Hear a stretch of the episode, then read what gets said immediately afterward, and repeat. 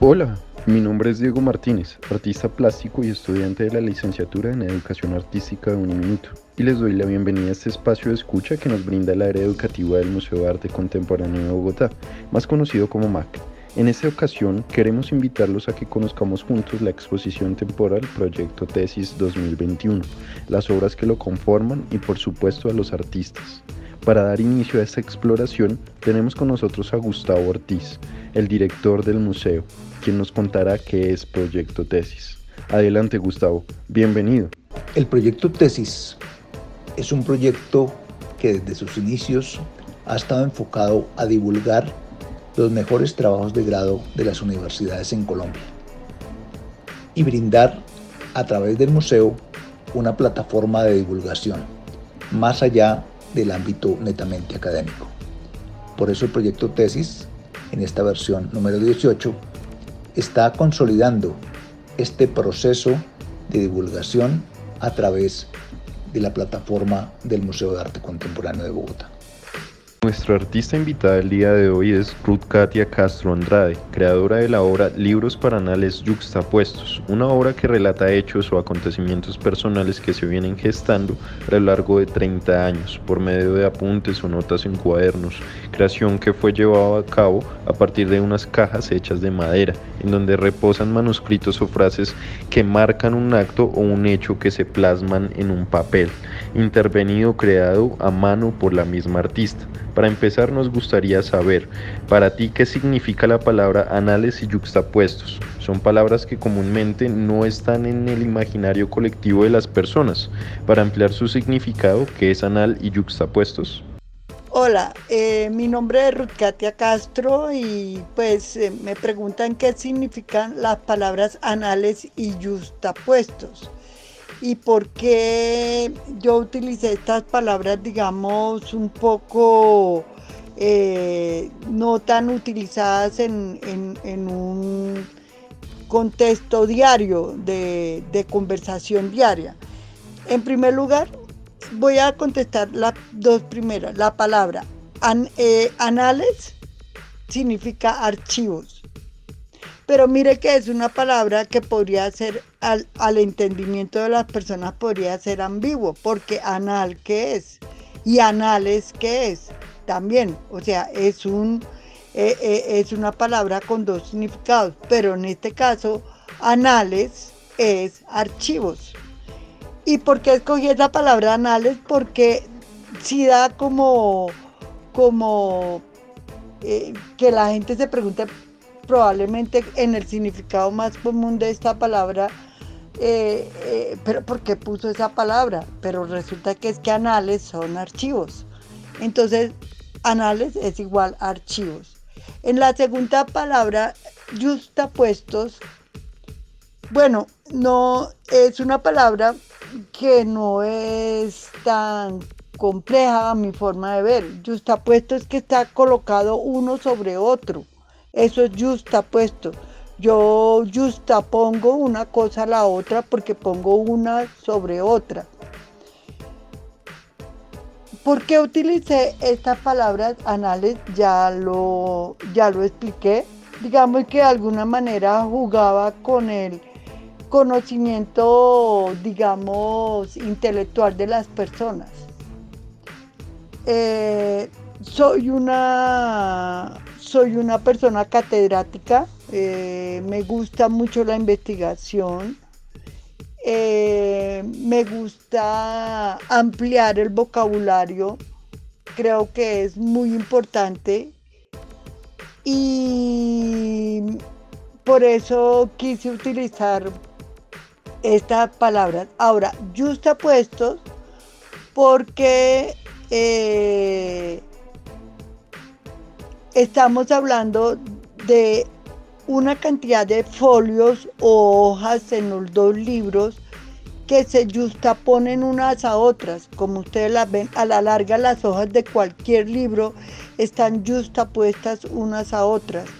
Y yo también de alguna manera justapongo el, escrito con una imagen de, de dos memorias que he manejado una, la memoria escrita y otra la memoria visual a través de los archivos o anales de fotografías que tengo que he tomado en diferentes circunstancias, viajes, recorridos, etcétera, que he hecho a través de mi vida. Y esos cuadernos, esos cuadernos de notas de los cuales yo he sacado las memorias que están escritas, que están impresas en las hojas, que se justaponen unas a otras, eh, es también un trabajo que, que he hecho a partir de la memoria. Con esto respondo a la primera pregunta. Interesante el significado de cada una de ellas y reconociendo que la memoria hace parte intelectual de todo este proceso creativo, al margen de estas dos primeras palabras, que ya nos van contando un poco más de la obra. Continuando con la segunda pregunta, ¿por qué darle un nombre como este a tu obra? Bueno, ¿por qué darle un nombre como este a la obra? Eh, la verdad es que es clave. El, para mí, sinceramente, el, el título que se le da a una obra, a un escrito, a una película, a todo lo que sea creación, realmente es importantísimo. Y por eso no se puede poner cualquier título. Y definitivamente cuando cuando un artista por ejemplo en su obra decide poner sin título 341 por decir algo que se llame una obra sin título 341, también ese sin título lleva mucho significado. Indudablemente en, esa, eh, eh, en, en ese título de mi obra se está diciendo todo, todo lo que ya explicando se está diciendo todo el contenido de la obra. Entonces, por eso la titulé, como la titulé. Eh, y estas dos palabras, anales y justapuestos, es,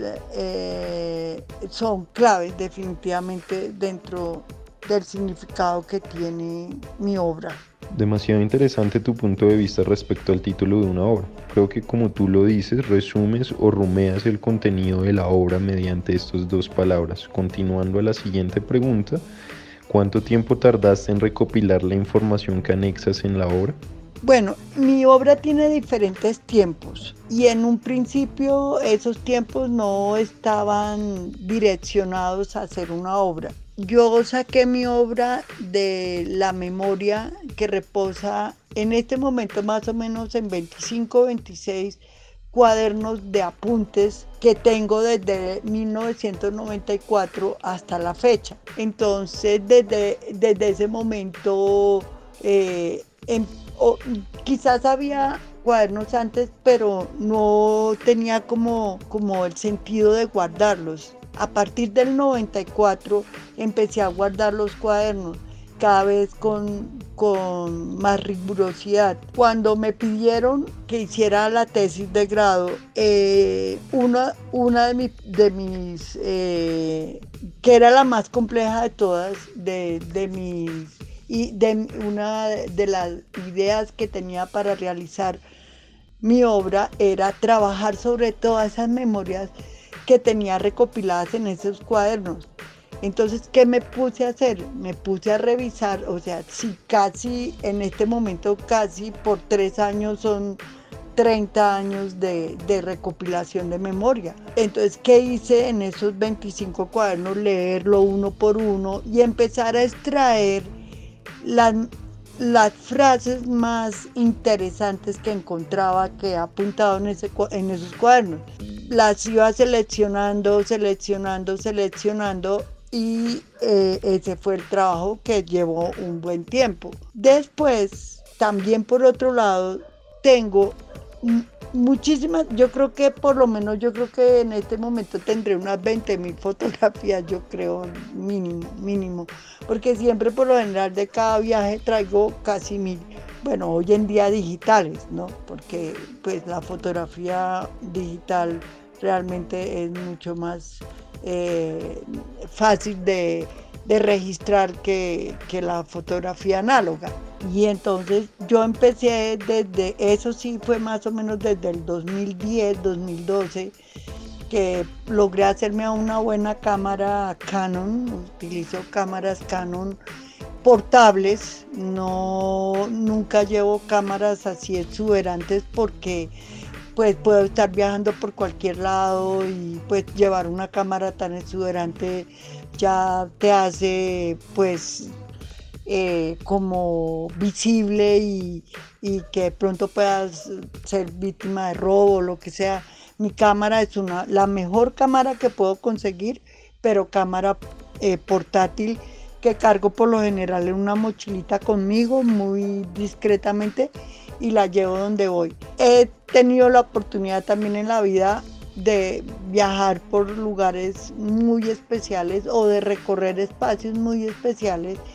Y ese fue el otro trabajo, empezar a hacer un barrido de todos esos archivos fotográficos que tenía para ponerlos en contexto, no simultáneo, porque no es que la fotografía tenga que ver directamente con el momento en el que registra la memoria, de, del hecho que saqué de mis cuadernos de notas, sino cómo vinculo esa memoria gráfica, esa memoria fotográfica con esa memoria escrita y hago una correspondencia entre ambas y las pongo a funcionar en cada uno de los folios o hojas que están justapuestas u hojas, perdón, que están justapuestas en mis dos libros eh, que tengo en, eh, en exposición.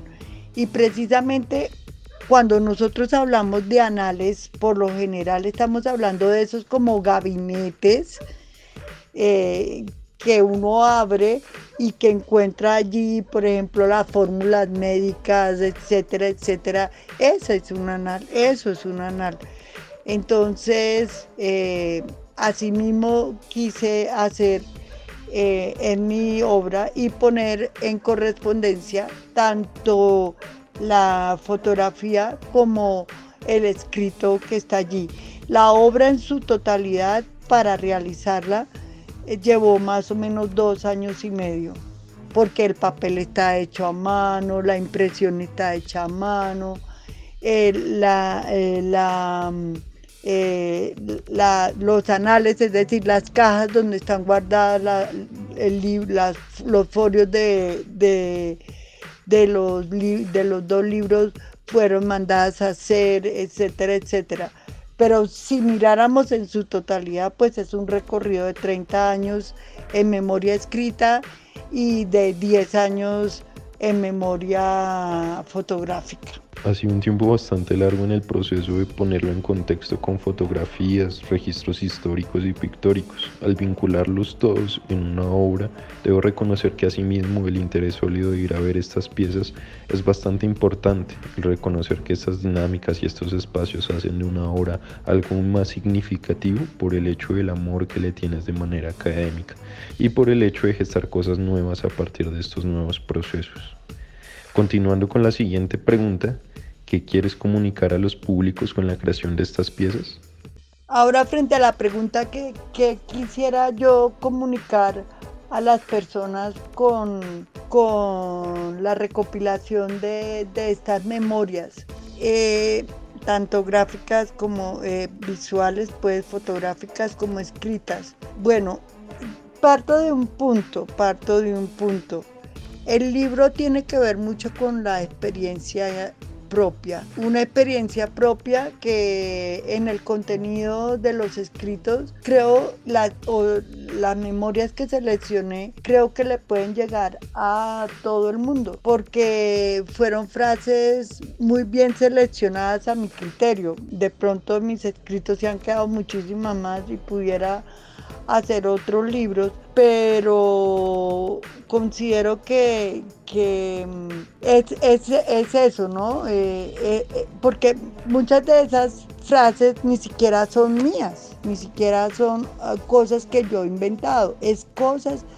Algunas sí son reflexiones mías, unas muy pocas. Yo creo que mm, por ahí unas tres o cuatro frases que yo escribí deliberadamente allí en, mis cuadernos de notas, pero muchas de esas frases son frases que yo he recogido de experiencias, por ejemplo, algunas han sido en eventos académicos, algunas han sido, eh, por ejemplo, en exposiciones que he escuchado frases y las copio porque me parecen muy importantes pero sí es más o menos del sentir de las personas. No, ninguna de esas frases han sido tomadas de libros, no. Digamos, no son citas textuales, son, son citas primarias, son citas de, de, expresiones manifestaciones, tanto de otras personas como algunas mías, que he puesto allí y me ha parecido interesante darlas a conocer simplemente. No, el libro no es lineal, eh, el libro sí tiene como dos, dos, o los libros, porque a la larga es un libro en un volumen 1 y en un volumen 2, eh, en un volumen que está en color y en un volumen que está en blanco y negro. Digamos que el volumen de blanco y negro es un volumen que, que es un poco socialmente más sensible. Entonces, por ejemplo, por eso las fotografías se convirtieron en dibujos para no ir a utilizar sin autorización eh, imágenes de personas que por lo general a veces han sido, digamos, o son fruto de, eh, e, o en ese momento fueron víctimas a veces, víctimas de, situaciones, de desplazamiento, la vida del habitante de calle, etcétera, etcétera, que eh, digamos que es en el punto en el que yo encuentro que de pronto pudiera tener un contenido social, pero mi, mi intención en la obra no es el contenido social para nada, o sea, ese surge por el azar, digamos, y por la coincidencia que da en que a la larga en el trasfondo todo pueda ser social, pero principalmente mi obra se basa en la memoria. Y ahora desde lo desde la imagen, desde la fotografía y seleccionar tanto la fotografía que se convierte en dibujo como la fotografía digamos, paisajística que pasa directamente. Es como buscar ese vínculo de, es, de esa memoria escrita con esa memoria visual que tiene una correspondencia y que en algo eh, me ilustra lo que está pasando en el escrito sin haber sido simultáneos. Entonces, realmente, pues a veces una de las críticas que se le hace al, al arte contemporáneo precisamente es que como que el arte contemporáneo debe de ir de alguna manera con un manual de instrucciones, no es como por decir algo, eh, yo miro un bodegón y bueno, si es un bodegón de determinado siglo, siglo XVI, qué sé yo, yo entiendo por la simbología que tiene, entiendo eh, el bodegón. O, simplemente contemplo y me relajo y y, me estacio en la obra que estoy viendo o en un paisaje o en lo que sea. Eh, en este caso, a veces el arte contemporáneo, que es una de las de una de las obras más importantes que tengo en uno de mis libros, de un comentario que me hizo precisamente un, vigilante eh, eh, en la Alianza Francesa en el, centro, en la Candelaria, que, me, que decía eso, que el arte contemporáneo o, no se sabe lo que dice, o más o menos es la frase, o no dice nada, eh, pues no sé si mi obra pueda caer ahí, no sé, no lo sé.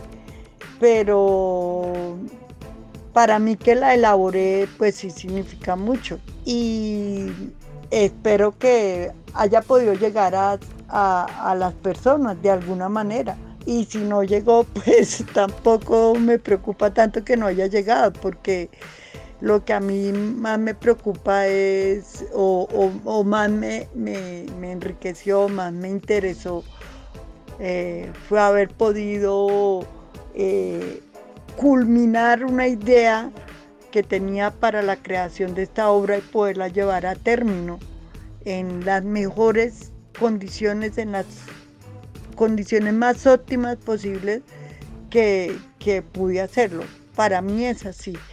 Entonces, pues creo que el mensaje llegará o no llegará. Mm, eh, Humberto Eco dice, pues la obra se termina cuando uno la termina y la obra queda, la creación queda ya al público. Uno, uno realmente no tiene el manejo de lo que la obra va a suscitar en el público. Uno no tiene el manejo propiamente del éxito o, la tragedia de la obra. Eh, eh, en gran medida la da es el público, ¿verdad? Entonces, pues ahí está, ahí está puesta, eh, para que el público la vea y la considere o no la considere, la estime, no la estime, le parezca buena o no le parezca buena.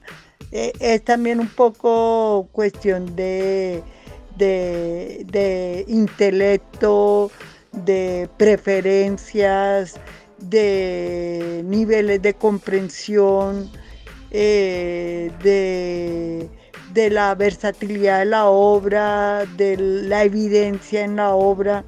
Creo que mi obra eh, pues se presta para muchas cosas. Eh, sin embargo, la acompañan también los textos de, la creación de la obra que ayuda a aclarar pero pues sí, no, eh, mi, interés más era expresar y sacar esos buenos pensamientos que había recopilado en mi vida, esas buenas imágenes que podía poner en, en, diálogo con esos escritos y hacer la obra.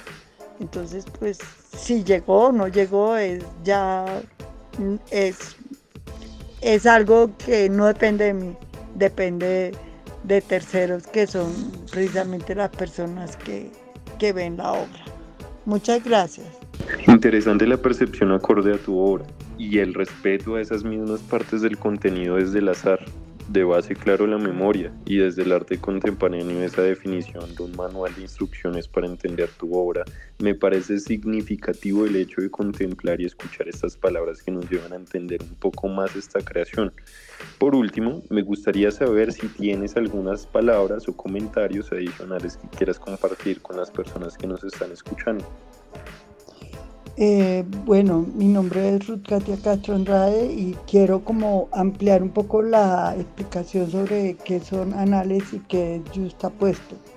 Bueno, anales realmente tiene que ver es con una memoria, es decir, para mí es un archivo, es un archivo de memoria, es un archivo de memoria que se hace año tras año, por tanto, no es eh, a nivel de publicaciones cuando se está hablando de libros que se editan anualmente, pero en este caso es una memoria que se ha mantenido a través de los años, año tras año, por medio de unas libretas de apuntes donde yo he recogido memorias de, de 1994 hasta la fecha, es decir, más o menos 30 años de esa memoria, de esos anales que se han recogido, que yo los he denominado como unos archivos, unos archivos que tengo tanto eh, en memoria escrita a través de mis cuadernos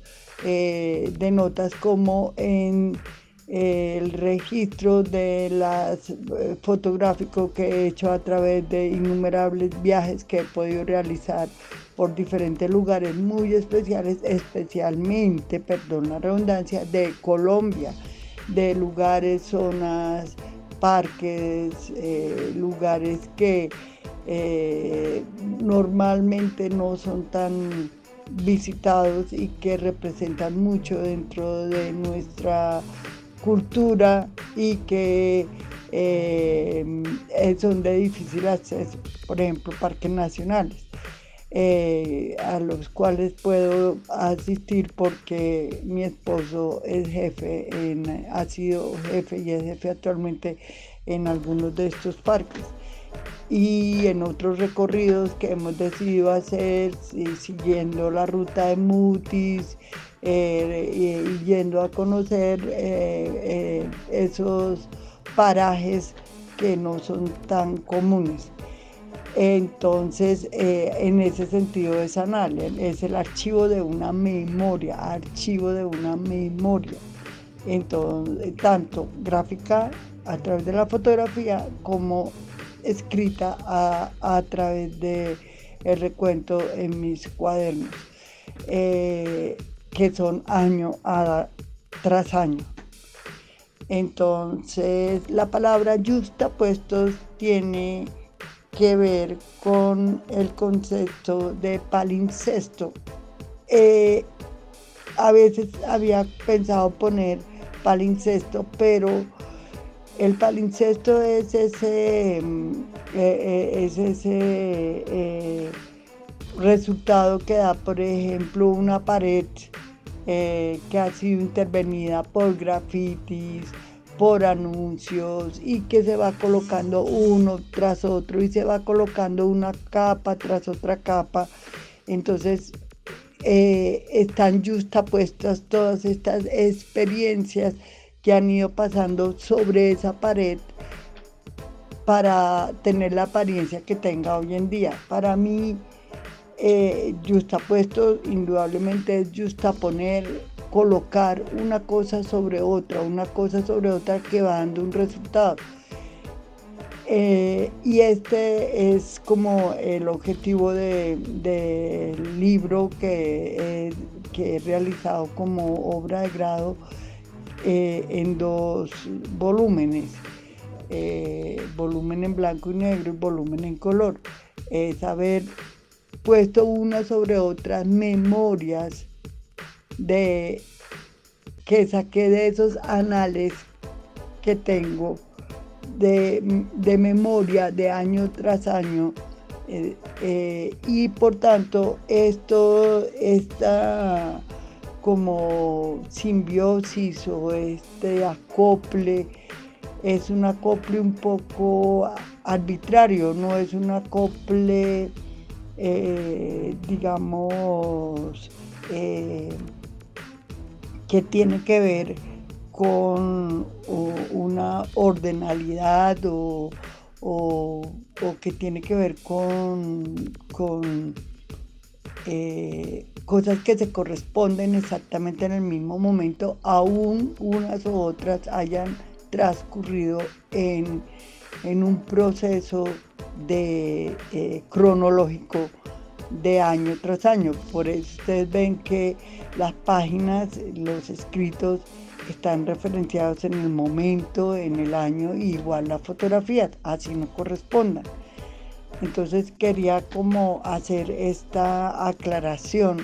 También eh, otra, eh, otro aspecto que es muy importante para mí es eh, que la imagen yo la intervení con bordados en eh, mostacilla japonesa.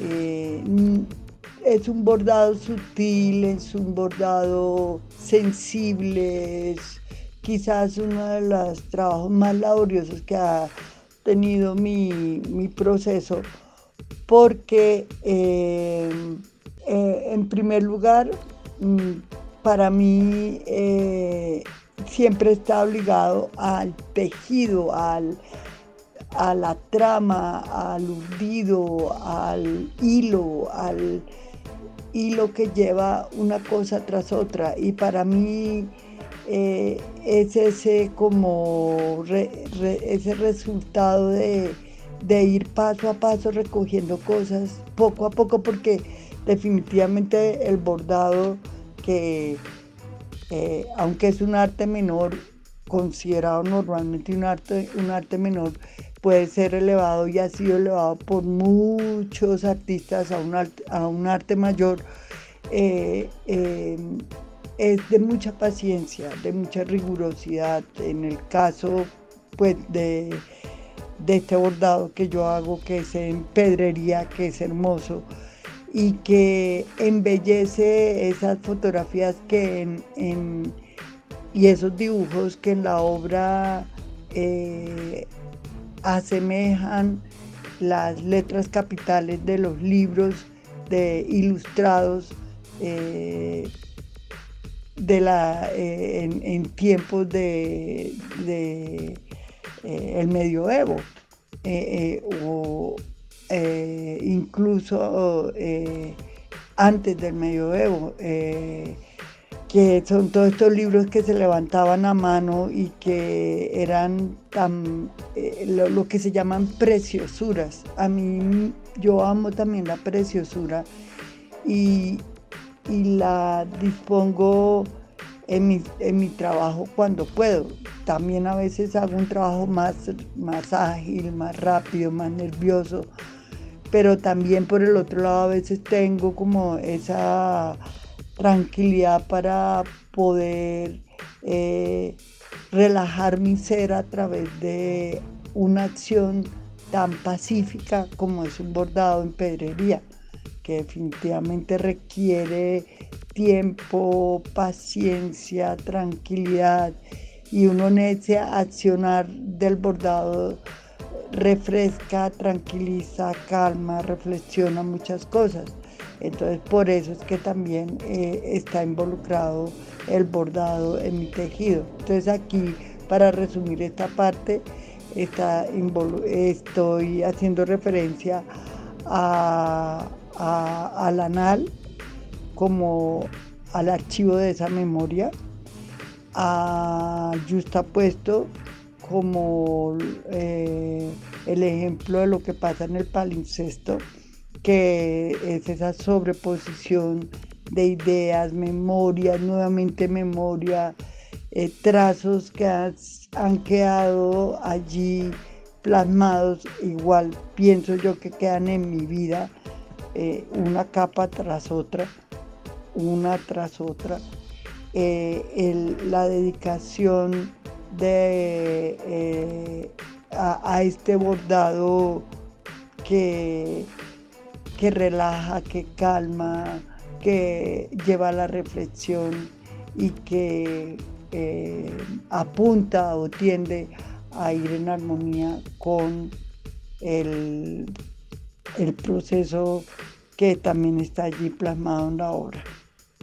Eh, eh, había explicado en un momento también que esta palabra anales, especialmente anal, anales, pues tiene otro significado que es el más conocido y por eso puede llevar a las personas a pensar, pero ¿por qué el artista puso ese nombre o qué correspondencia tiene? Pero es que estoy viendo no ese anal, que es el que todo el mundo conoce, sino esta, esta, esta otra acepción que tiene la palabra anal, que es la de eh, eh, memoria archivo de memoria en cronológico, digamos, ¿sí? Entonces, que, es que quería como que esta parte quedara bien clara y es un poco jugar con el conocimiento también que tiene la gente del, del vocabulario que, que, se tiene, que, que se expone en una obra. Gracias. Creo que nos queda bastante información respecto a la obra. De acuerdo a lo que nos comentas, es importante resaltar toda esta información. Nuevamente, gracias al artista Ruth Katia Castro Andrade por tus palabras y por provocarnos tantas preguntas respecto a tu obra, libro para anales yuxtapuestos. Y a ustedes gracias por la escucha. Los invitamos a que nos acompañen en el siguiente episodio.